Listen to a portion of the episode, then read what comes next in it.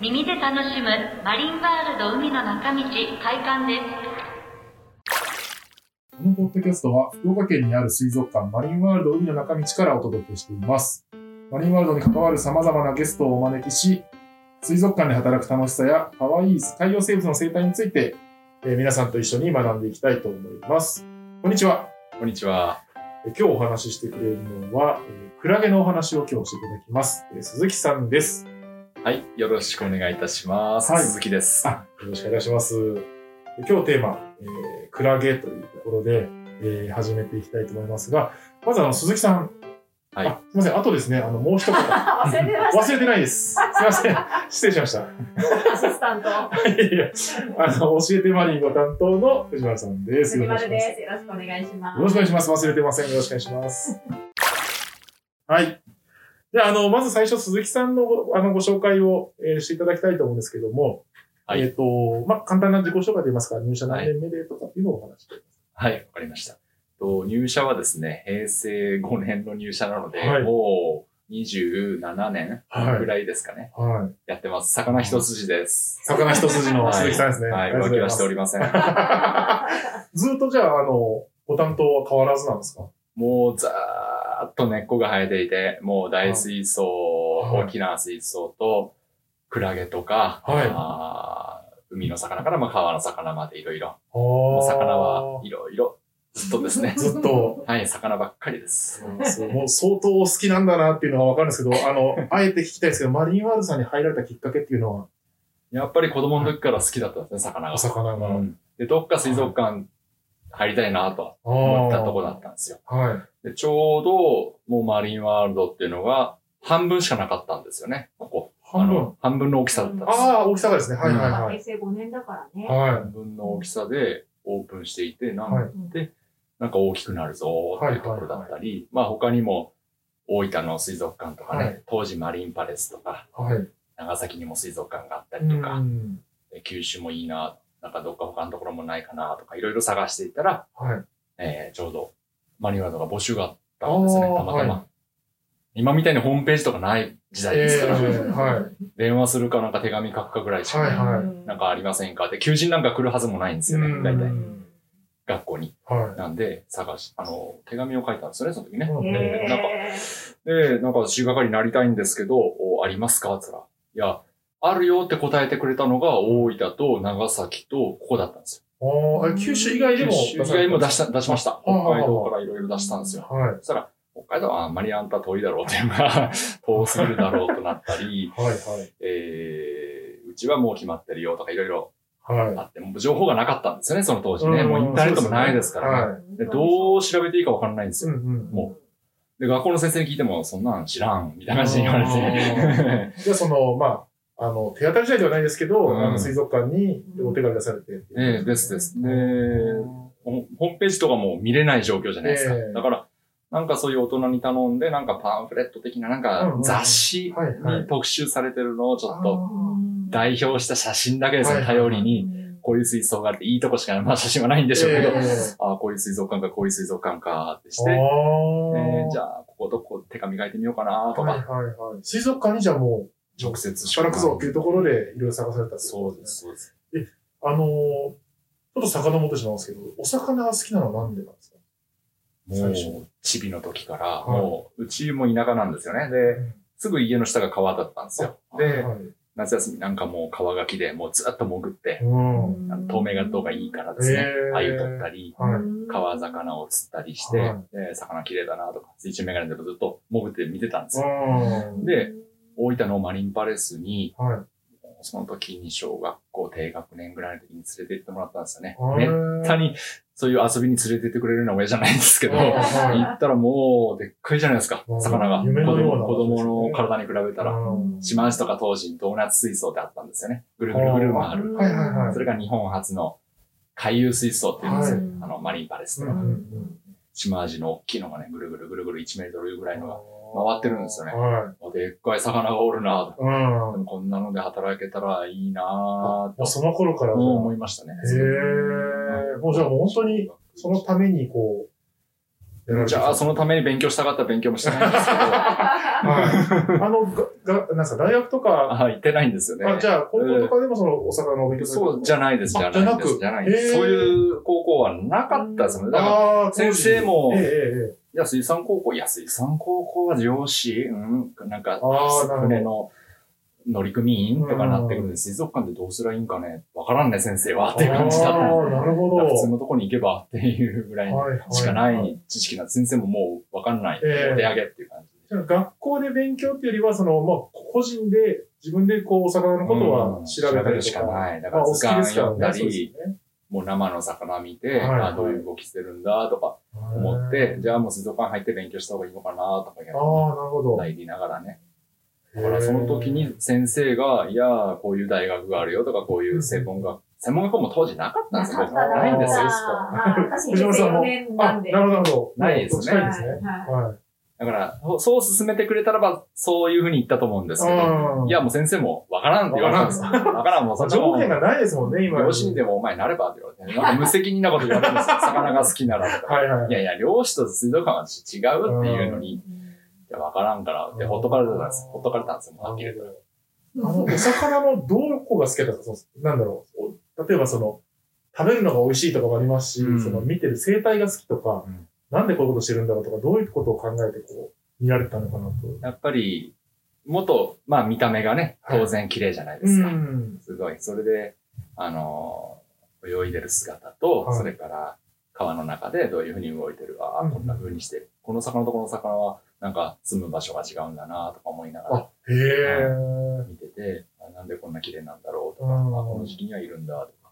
で、川の流れの速いところにはこれがいて、緩やかなところにはこれがいてとか、あこんなあ。風にしたら、ああ、じゃあ水族館っていうのは、ね、水水槽の中でいろいろ再現してるんでしょうから、うんなんか、とにかくなんかプロが詰まってるんだろうと。うん。そんなところに飛び込んだら多分面白いんじゃなかああ、ろもっと知りたい。うん、でもなんか仕事はきつそうだな。それは分かっとったんですよ。予想がある程度はしてたんですけど、もう休みもねえぞ、こら、と思いながらディレクション見て、うわー大丈夫かなとか、兄貴も、当時兄貴も、いや、これ、休みもねえし、これ、大丈夫かなとか言われたんですよね。で よくわかんなかった。でも、とにかくやってみようかうな。やっぱもう好奇心とかの方が勝ったし、勝ったというかね。へえ、もうでも小さい頃からそういう目でお魚見てるってすごいですね、やっぱり。そこに興味があって。一番チビの時は、うん。保育園の時は母親が言うには、お母さんつってあの、お椀に、うんあの、お味噌汁のお椀に水溜めて、はいいりこをこう、浮かべさせて、それでこう、朝 遊んでたらしいんです。乾燥してるイルカ乾燥している。こう指でくるくるそう回してそうそうそうそう。泳いでるな。そう泳いでるなぐらい俳優水槽ね。あとは海流水素ですね。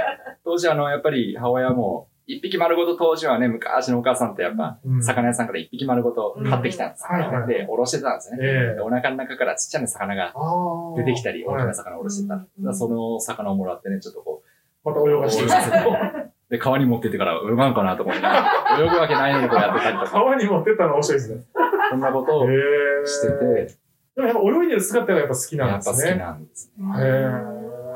なんで、き、綺麗っていう言葉さっき出てましたけど。でじゃあ、だからって、殺生は嫌かったら、そんなことなくて、あはい釣りも好きだし、食べるのも好きだし、見るのも好きだし、うん何でも、もう好きですね。ね。すごい、なんか、魚の愛をすごく感じますね。今日でも、すいません、魚のお話なんだけど、そうクラゲのお話がクラゲの話ですもんね。そろそろ参りたいなと思うんですけど、え、クラゲはご担当されてからもずっと見られてるんですかね？そうです。あの、当時、その、やっぱり水族館に入ってきて、はいで、このマリンワールドっていうのは、クラゲ得意じゃなかったんですよ。あ、はい。展示が。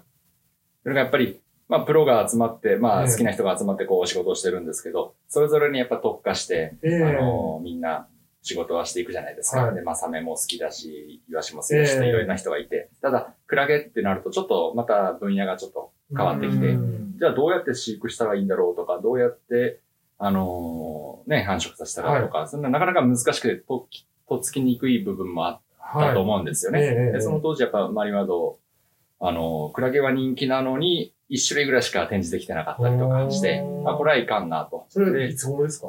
えーっとですね、うーん、10年以上前かな。10年以上前10年以上前の話なんですけど、はい。で、まあ一種類はずっとね、あのー前に勤めてた人がやってたんですよね、ずっとね。えで、当時やっぱり、有名な水族館ってあるじゃないですか。クラゲのクラゲのありますね江ノ島水族館とかね。えその辺に研修に行ったりして、え教えてもらって、はいっていうのが当時その人がしてたんですよね。えただ、その1種類、もしくは2種類からあんまり伸びなかったんですよねう。んで、どんどんどんどんクラゲブームがなってきてえ、うんで、そういうのが、あの、山形の鴨水族館ってありますね。ええありますね世界一のね、はいクラゲの種類とか買ってます。はい。いや、この人にちょっとお願いしたら、うんうんもうちょっと教えてもらおうと。あで、もう行こうと思って、ええ館長に承諾を得て山形に行って、あ。はい。ちょっとすみません、教えてもらえませんか？あ、じゃあ向こうにじゃあ山形行かれてずっと勉強さもう飛び込みで行きました。あ3日間だけぐらいですけどね。はいは行ったら、お前んとこみたいなでっかい水族館何しに来たんだって言われて。いそんなこと言われるんですか？そうです、そうです。やっぱ技術職ですかい。ら。ああ、なるほど。職人さんですね。そんなね、簡単においそれとノウハウを教えるわけないんですよ。なるほど。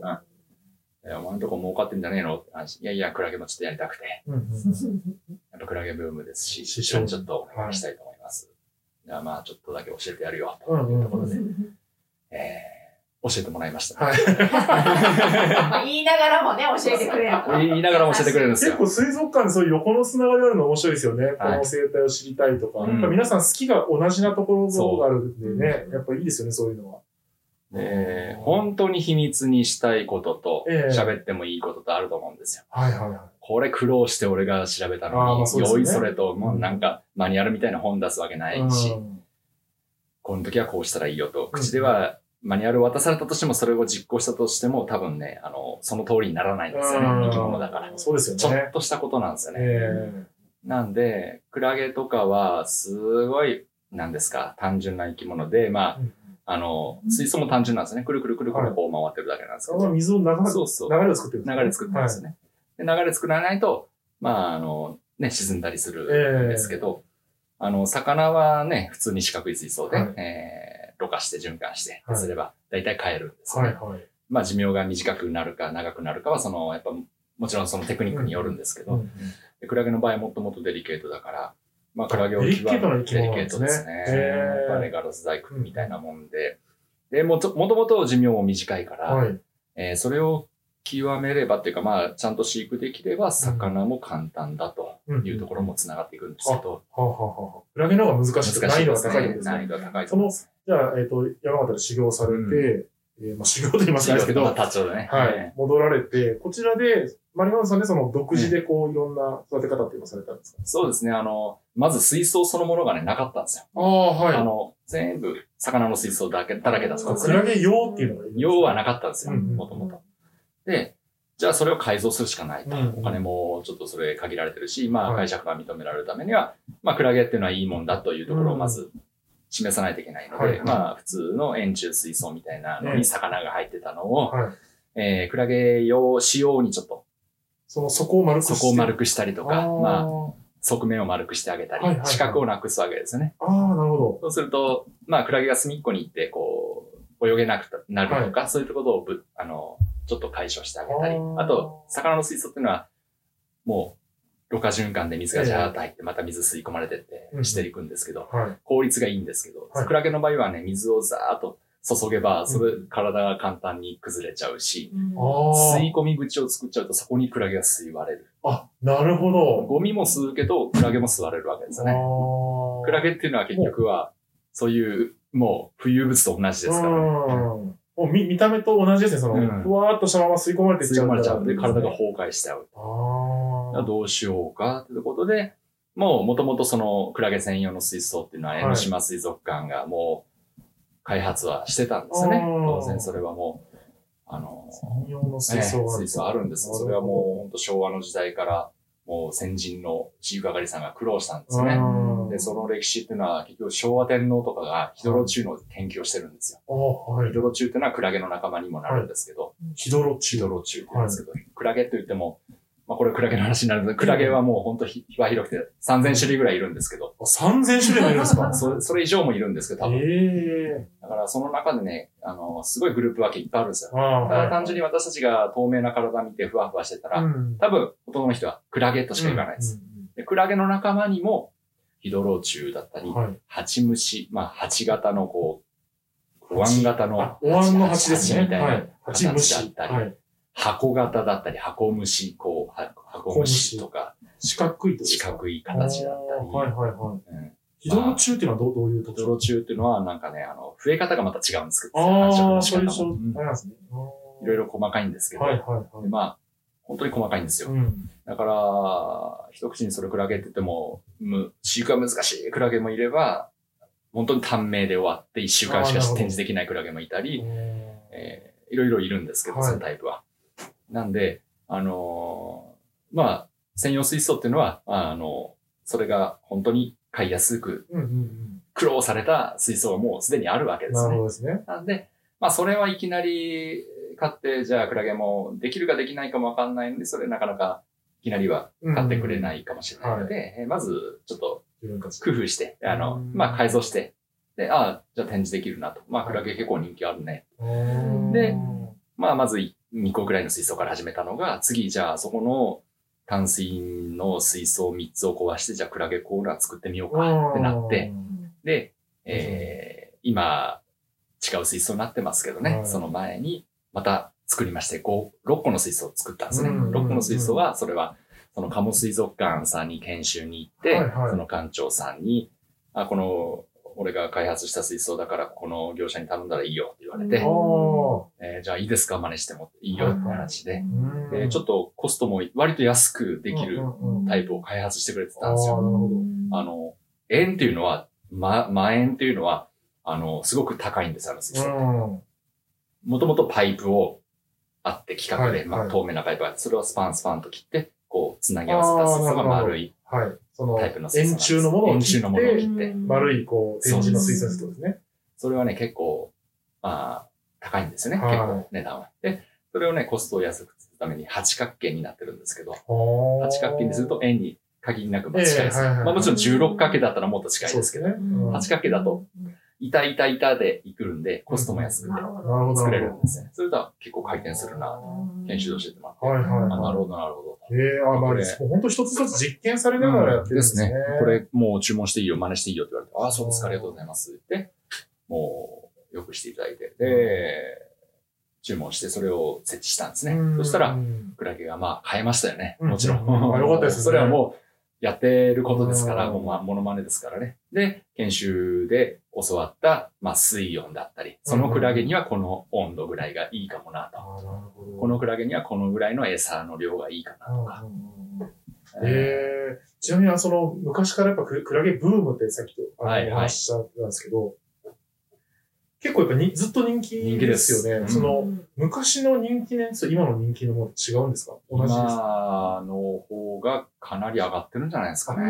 あの、この種類が人気とかありますか？種類はもうスタンダードなの水クラゲ。水クラゲ。どこにでも。もいる水クラゲ。小さいやつ。透明なほら丸いはい。はが4つの枠がこうあるえタイプのあのメインの水槽あでもあれがやっぱりりますけど。ずっと人気です。あれがもうどの水族館でも一番人気。なるほで、あれしかいなかったんですね。結局、あれしか、ああれは買いやすいので割と。ど。はいはいはい。あれももちろんずっと買ってはいたんですけど、ええ専用水槽ではなかったんです、その当時は。うんなるほど、なるほど。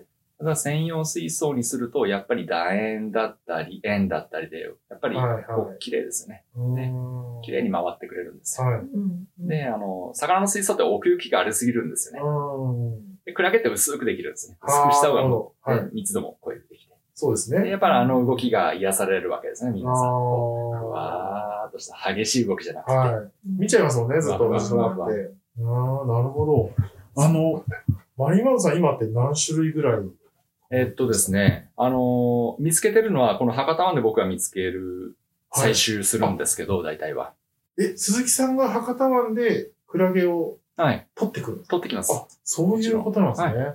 取ってくる部分と繁殖する部分とあるんですよね。はいはいはいはいで、取ってくる部分だけで確認しただけでは今25種類。25種類。はい。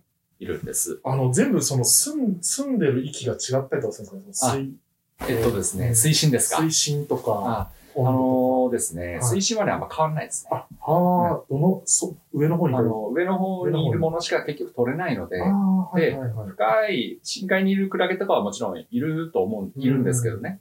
えーそういったものは、あの、展示はしてませんけど、もう、マリワナのテーマが九種の海ええなのでそうですね。で、もう私はもう福岡のこの近くの、まあ、北部九州のはい。クラゲにこだわってというか、まあ、購入はしなくて業者からも、他の水族館から東北のクラゲを連れてくるとか九州にいないクラゲを連れてくることはなくて、はい。この近くの海のクラゲを展示することにこだわっているんです。で、25種類はいてもですね、まあ、最初言ったように1週間、2週間で死ぬクラゲもいるんですよ。よだから、実実際にはもう10種類以下ぐらいしか展示できないんです。ああの、1年中363日、マリナード空いてるんですよね。ええ2日しか休みないんですよ。あ。大変なお仕事ですね。はい難しく休みもないぞ。休みもないぞと。私たちも休みもないぞと。じょ常時展示されてるのは10種類ぐらい。あの、6水槽あるので、はい必ず6種類は展示するんです。はいただ、6種類展示するためには、10種類ぐらい展示できてないと、展示できる力がないと、うん年年間6種類は展示できないです。なるほじゃあ、1年間寿命がありますかって言ったら、ほとんどのクラゲないんです、1年間。ど。大体どれぐらいなもんなんですか？あのー、だいたい半年以下。水クラゲだけが1年くらいは生きるんですけどただ、それもね、やっぱり形が崩れてくるんで、ああの、ねお見せできる、やっぱ見頃の時期ってあるんですよね。へだからークラゲは、まあ、お花と一緒でえー見頃の時期があって、ももう桜の花なんかすぐ散っちゃうじゃないですか。はいはい。あと似てますね。2ヶ月ぐらいが見頃だったりするクラゲだったら、もう事実2ヶ月ぐらいが寿命と考えたら、あとのじゃあ10ヶ月どうしようかってなったら、うん繁殖をさせるか、そのクラゲで行くんなら1本で。はいはい。一年中そのクラゲがその海で取れるわけじゃないんですえよ。ーじゃあ春にしか取れないクラゲだったら、春に取ってきたクラゲを元に子供を作って、そして春じゃなくて冬にも発生させて私たちが冬でも見れるようにするのが水槽の展示。なんですそれを30種類以上やってるのが鴨水族館とか江ノ島水族館なんです。ちなみに寿命がすごく短いのっていうのは何ていうくらいは、えっ、と、いろいろいます。いっぱいいまあいっす。ぱいいるんですねもういっぱいいます。あーもうキリがないです。なるほど。短い方が多い、多いかま。あそうですよね。3000種類いるわけですもんね。まあほとんどのクラゲはもう9割方は買えないわけですね。買えないというか、まあ買ってもいいけど、お客さんに目に触れるのは数日間だったりとか、そういうこともあるかもしれない。そういうものなんですね。あの、形が崩れるっておっしゃったんですけど、そもそもあの体って何でできてるんですか？あのーほぼ97%前後は水なんですけど。水。はい。すごい。で、残りの、例えば3%は、えー、タンパク質とか鉄分とかも少し入ってるんですけど、へーあとは油分も入ってるんですけど、少し。え、油も。油もちょっと入ってるんですよ。はいはいはい。不思議な生き物ですね。あのーね、水にあげたら、水からあげたら溶けちゃいますよね。簡単にもう水ですから。あドロドロってなっちゃいます。あの、よく海辺にもこう上がってるじゃないですか。上がってますよねあの、海水浴場とかの。あれ溶けてなくなるんですか？なくなりますね。こう、ベターっとこう、へー形が崩れてきますね。次第に。不思議ですね。あの、ちょっと話変わっちゃいますけど、え海でこう、刺してくるというか、よく、ええあの、腫れちゃうクラゲとかは、近あの近海にいるクラゲで、なんなんとかっていう種類でっていうのがあるんですか？あります。はい。あなんですかあのー、だいたいお盆過ぎて刺されるのは、アンドンクラゲ。アンドンクラゲ。はい。あアンドンと言って、もう、いわゆるアンドンの形なんですよ。あの、提灯あの、という提灯みたいなやつね。あれがハコムシの仲間なんです。うんハコムシあコハコムシ、さっきおっしゃった。ねはい。こういう、ああいうタイプはすごく毒が強いのが多くて、危険なんですよ。沖縄だとハブクラゲっていうのがいます。へえ。もうそれはね、死人が出ます。あ、そんなに、はいあ危ないです強い毒なんですね。強い毒なんです。あれはな、何でこう攻撃してるんですか？あ、地方というんですよね。四方。地方という毒針を持ってるんですけど、クラえっ、ゲは。と、刺す刺す、そうですね。あの、細胞の棒ですかね。えーっと、そうですね。地方で細胞の棒ですね。そうです。刺す。うんこれを、はど、どこについてるんですか？あのー傘じゃなく、傘っていうのはこういう形なんですけど、あの、頭の丸いところ丸いところでですけど、あそこじゃなくて、足が4本だったり6本だったりはい8本だったり、あの、触手なんですよね、はいはいはい足っていうのは。触手の中に無数にいっぱいあ、あへえ。で、なんでしょうね。びっくり箱みたいな形が昔で言うと、こびっくり箱う、なんですかね。わはかんないです。わかんないですね。えーっとですね、はい。えーっと、こういう包まれたカプセル。だとすると四方が、その中にバネ状の毒針が仕込んであっへて、え。えーそれがですね、ちょっとした、えっ、と、水流の辺、はい例えば、海水浴場ではいパシャパシャパシャってやったり。すると、波が揺れます。揺れただけで、ふっとこう、出るぐらいのあ、そのバネ状のやつが発射されるんですか？発射されるんです。無数に。え、ってことは遠隔でも当たっちゃうんですか？触らない、刺激を与えると飛んでくる。刺激ですね、ちょっとした。あまあ、遠隔っていうか、まあ、こう、無数に発射する、簡単にするんですそれが刺さるか刺さらないかは、まあ、腕が近くにあるかどうかいろいろあるんですけど、あのへ、ーだいたいまあ、130キロぐらいでスピード出て、歩くだけでは。え時速130キロ時速130キロぐらいで。ああの、野球選手立てようと思ったら誰かわからないですけど、めちゃくちゃ速いですね。出てきてですね、それが、えーバババーンと、もう例えば腕だったら、もはい。う何百とか刺さってるわけですよ。あ、だからそれで腫ミミズバレれてるようなああ、そういうことなんですね。で、あと、その毒針、毒の強さはそのクラゲによります。ああ。ハブクラゲっていうだったらハブぐらいの強さなんだねとか、ね。オーストラリアとかにいるのももう、もう呼吸困難になって、バターンと倒れてまあでも、ね、マイナスニュースは出ますけど、その、じゃあミミズバレになってるよって見えるのも、うん無数の針がこう刺さってるから、ああな見えるんですね。そうです。へえ。それは、天敵に対してなんかこう、まあ天敵もあるでしょうし、あの、もともとその、はもう、結局条件反射でやって、で、結局その、えープランクトン、餌になるプランクトンをしびれさせて、そのまま取り込んでいく。あなるほど。じゃあ、食事でもあるってことですか食事でもありますあーへえ。何、何食べるんですか？プランクトンなんですね。プランクトン結局プランクトンで、あのー吸い込む。いえ、あの、結局、その触手で刺して、そして、えー、腕を伝って、この傘の中にあるこの糸がはい。運んでいって、消化していくんですけど、あ、あの中に胃があるんです胃があるんですね。はい。体の仕組みはすごく単純で、はい。まず、目はありませんし、はい。目はない代わりに光は感じてます、クラゲは。明暗。あ、明暗を、その暗いところからいうのはど、どこにあるんですか？そこはですね、傘の、ちょうど、まあ、水クラゲだったらこう、お椀型だったりすると、その端々にこうあるんですよ。あ、へえ、いっぱいついてるんですか？水クラゲだと16個ついてるんです。?16 個。へえ。眼点っていうの眼点って言うんですけど、眼点。目の点で。ああ、はいはいはい。で、それがね、眼明暗なんで、はい暗い明るいを感じてるんです。はいはい。なんで暗い明るいを感じてるかっていうと、クラゲもプランクトンだから、え？クラゲもプランクプランクトンなんです。プランクトンを食べるプランクトンがクラゲですか？動物プランクトンですね。動物プランクトン。ああ、はいはい。なんかや動物プランクトンは生物の理科、理科のです。はい。動物プランクトンは動物プランクトンを食べたり、植物プランプランクトンを食べたりします、はい。で、プランクトンっていうのは明暗を感じていて、明るい方に明るい方に行くんです。プランクトン。はい。じゃあ明るい方に行ったら、プランクトンがプランクトンを食べれるわけですね。あみんな集まってるみんな集まっってるから明るい方に。へえ、面白い。だから、クラゲ逆を張りのクラゲとかいないですね。じゃあ、暗い方に行くようなクラゲとか。はいないです、あんまいないですね。あ、じゃあ、光を当ててると、なんかイカとかもね、光当てると集まるって言いますけど、あれとはまた別なんですよね。そうですね。でも、脱線しましたあ餌を食べにう。んうん。明るいあそうそれもそうですね。明るいとこに行けばみん餌があるっていう。そうそうそう。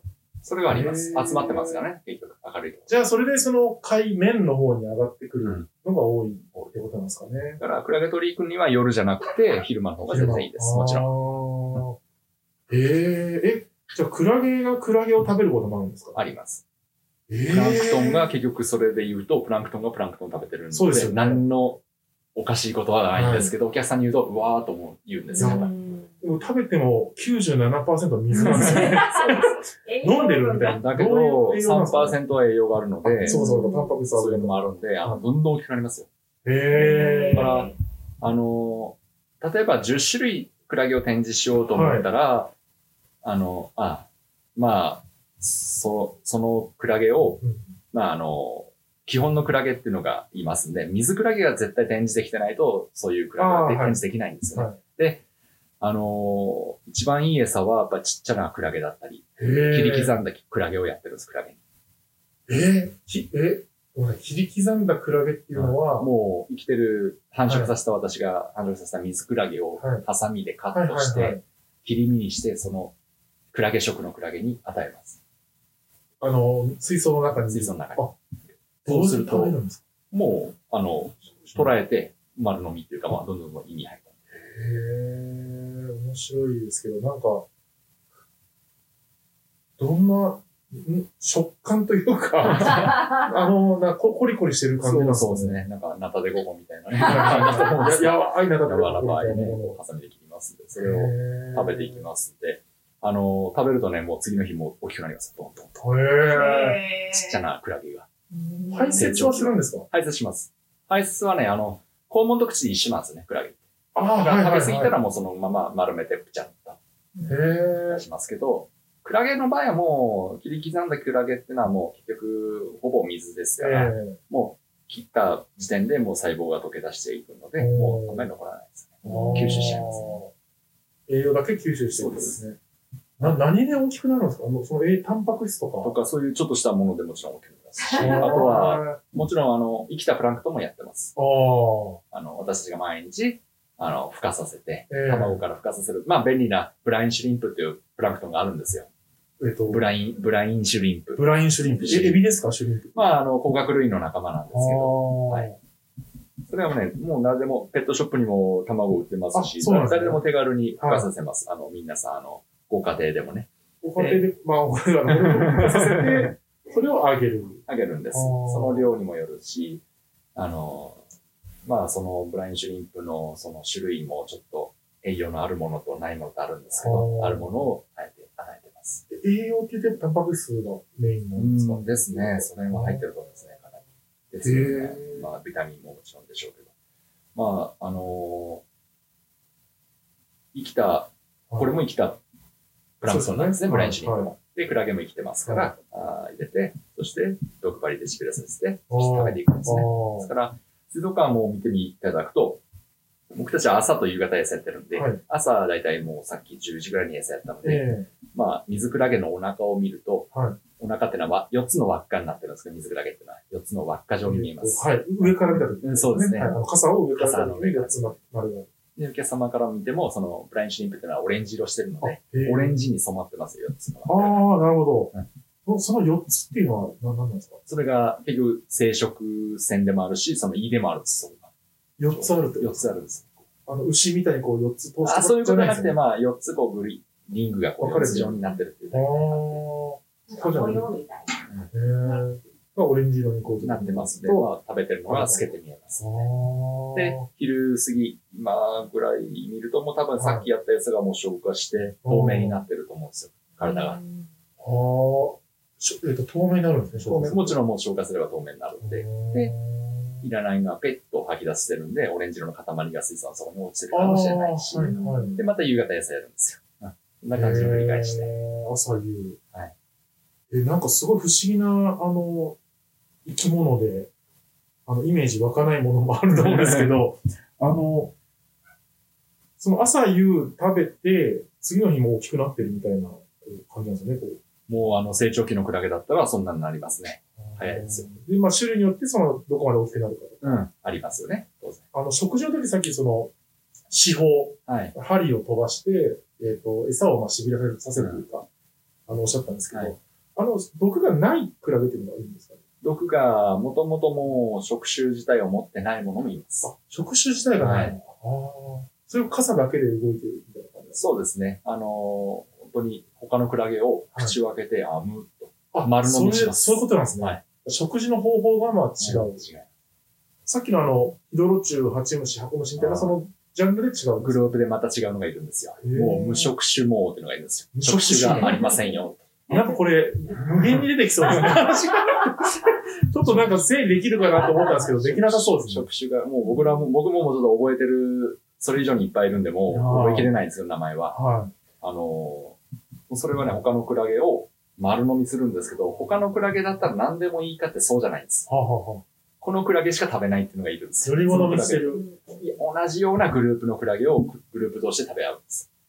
へえ。だから、水クラゲは、ハチムシなんですね。で水クラゲを食べるのが同じハチムシの、その、天草クラゲとか赤クラゲとかはやったら食べますけど、うんじゃあ、クラゲを丸飲みする触手がないウリクラゲってのがいるんですよ。はい。ウリ、植物のウリの形をした丸いただのああ、はいはい細はい。長い子。細長してるんですけどね。それを、それに、じゃあクラゲをこいつは食べます。はい。から、水クラゲの切り身をやっても、それには反応しません。へえ。なんでなんですか、ね、同じように、えっ、と、触手がないカブトクラゲっていうのがいるんですよ。あ、触手はすみません、あるんですけど、あの、はいあのカブトクラゲっていうのがいるんですけど、はいそれを丸飲みするんですそれ同じ種類なんですよ。か？同じような、同じ近い仲間なんですけど。同じグループで食べ合う。ああ、どっだか、なね。出現時期が一緒なんです。だから、結局。ああ、じゃあその、生息する場所条も同じ。件とかが似一緒。てるものが集まってるから、一緒に共食いするというか。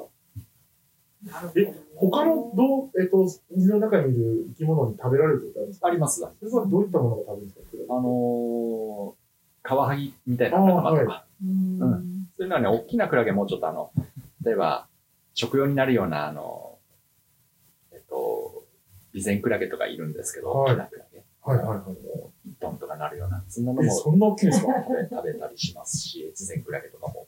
食べたりするんですけどはいあの、人が食べるっていうんですかね？あの、備前クラゲ。そうですね、なんか人が食べれるそうな。食べれそうなやつ。うん、とか、水クラゲを積極的に食べるというのはあんまりないかもしれませんね。まあ、それはそれでグループがまたあるってことですね。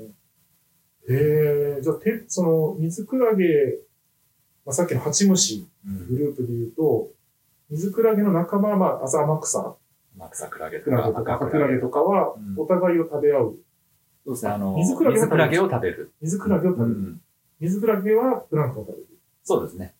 えー水クラゲは他のクラゲ？は食べないですね。その中でじゃあ、こう、生態系があるうん。んですかね。不思議な、なんか生き物ですね。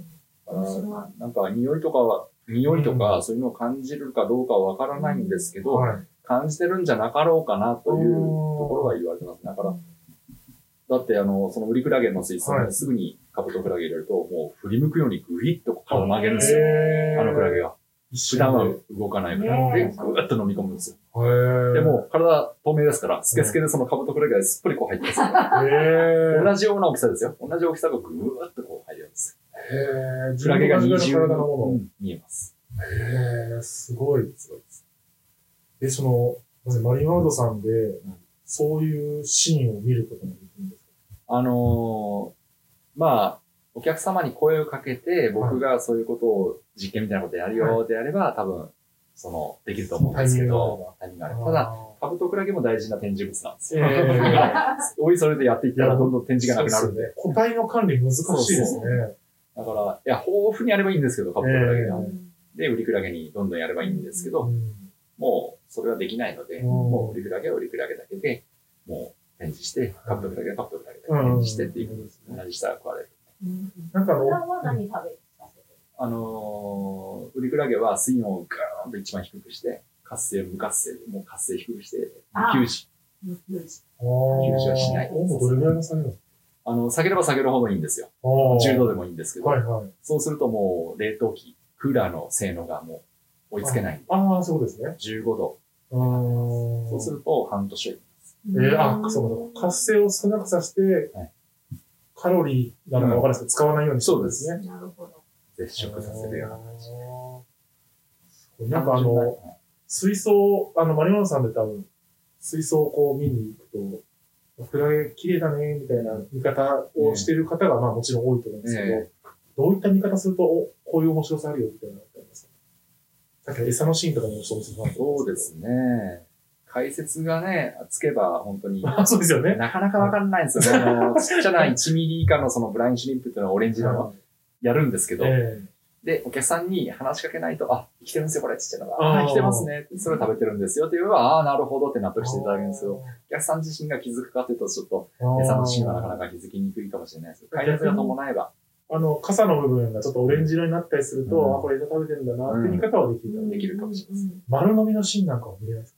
うーん、それももう一瞬なので、かあ、そうか、そういうことですね。うん。本当タイミングがよくまあ、基本的にはこう、ゆらゆらしてるのを見て癒されていただいてっていうのが正しい見方ですから、丸飲みシーンを見るとクラゲがちょっと、おーってなるかもしれおないです結構じゃあ怖い。怖いって思う人もいるかもしれないし、わかんないですけど。あの、九州のならではのクラゲっていうのがいいんですか？九州ならではだと、有明海の備前クラゲ。備前、ああ、備前から先ほど大きなあの、た。はい。茶色い1。トンって言ってましたっけ？もう大きいのはそれぐらいになるんですけど、うんもう本当に大きいですよ。えーっと、夏、解解禁なんですよ、量が。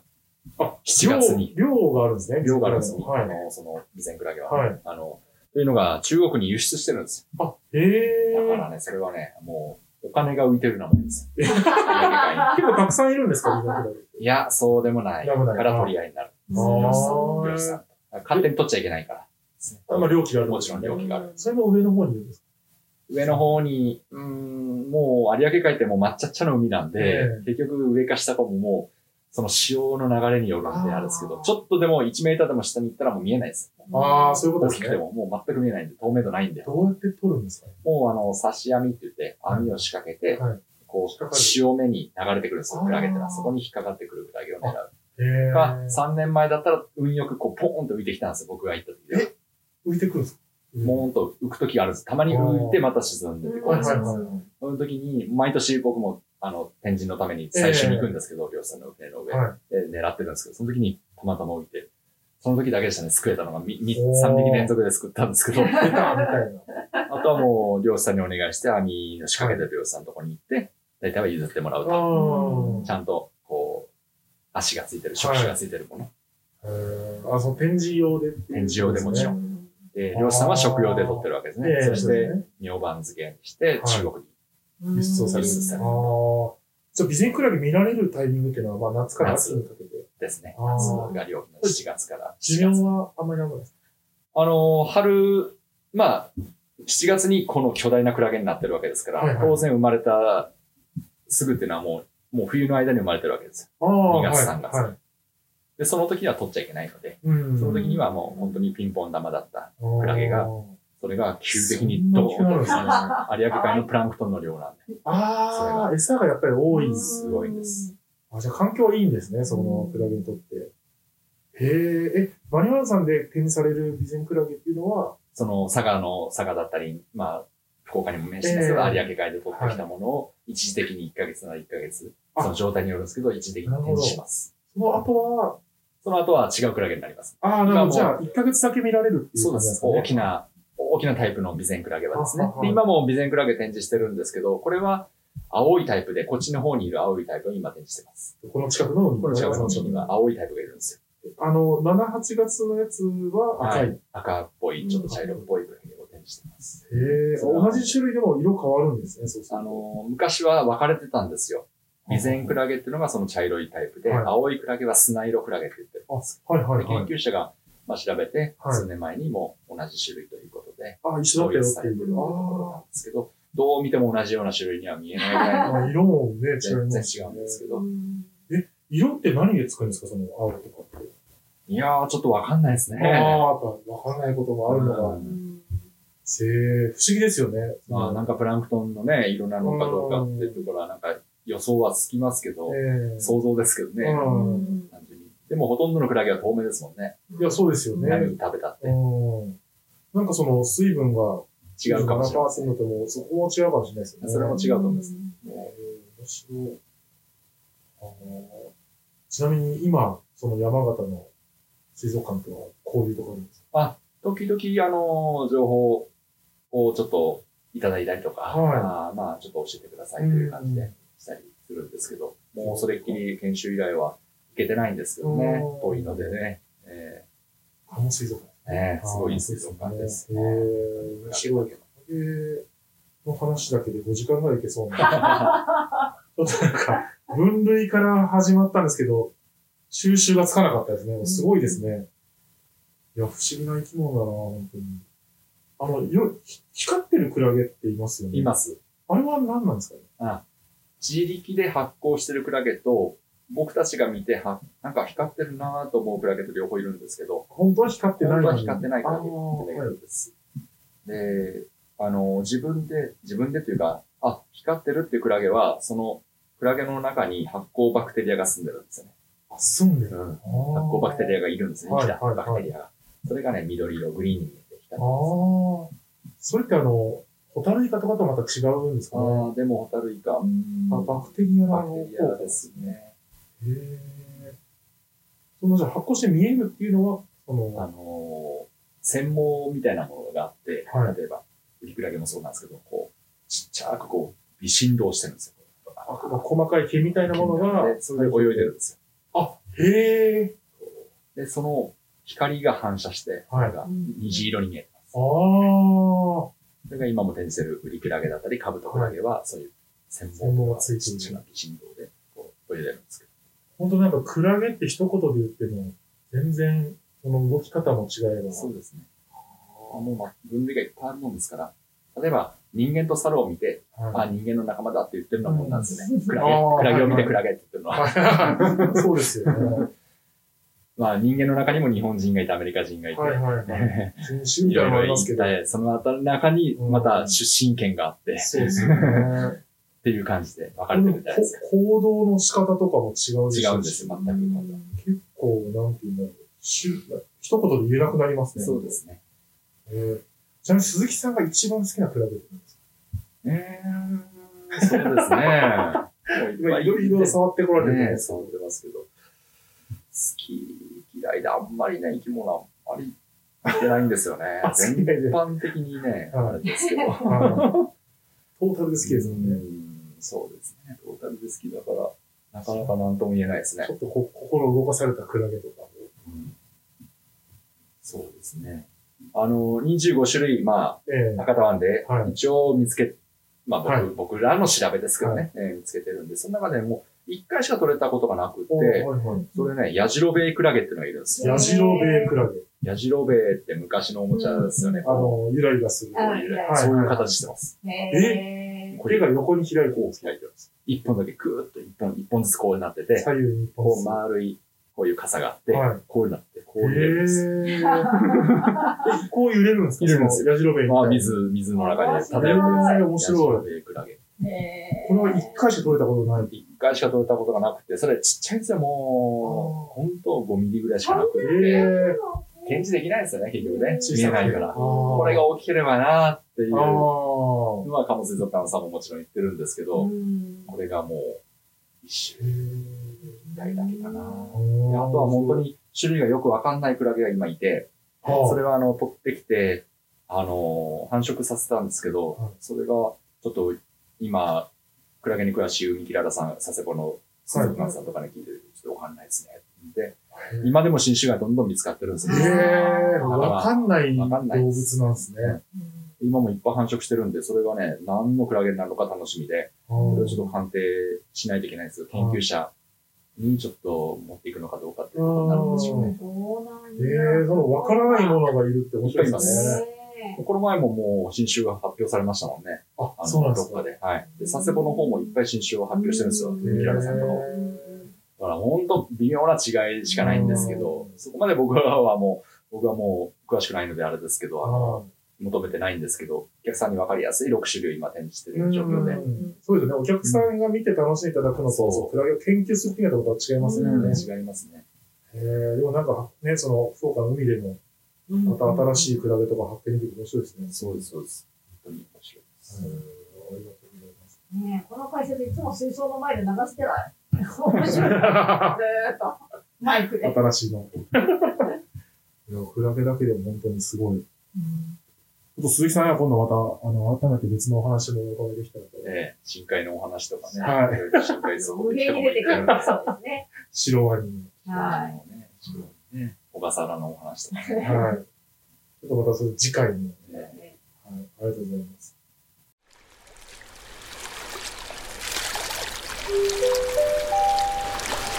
またのお越しをお待ちしております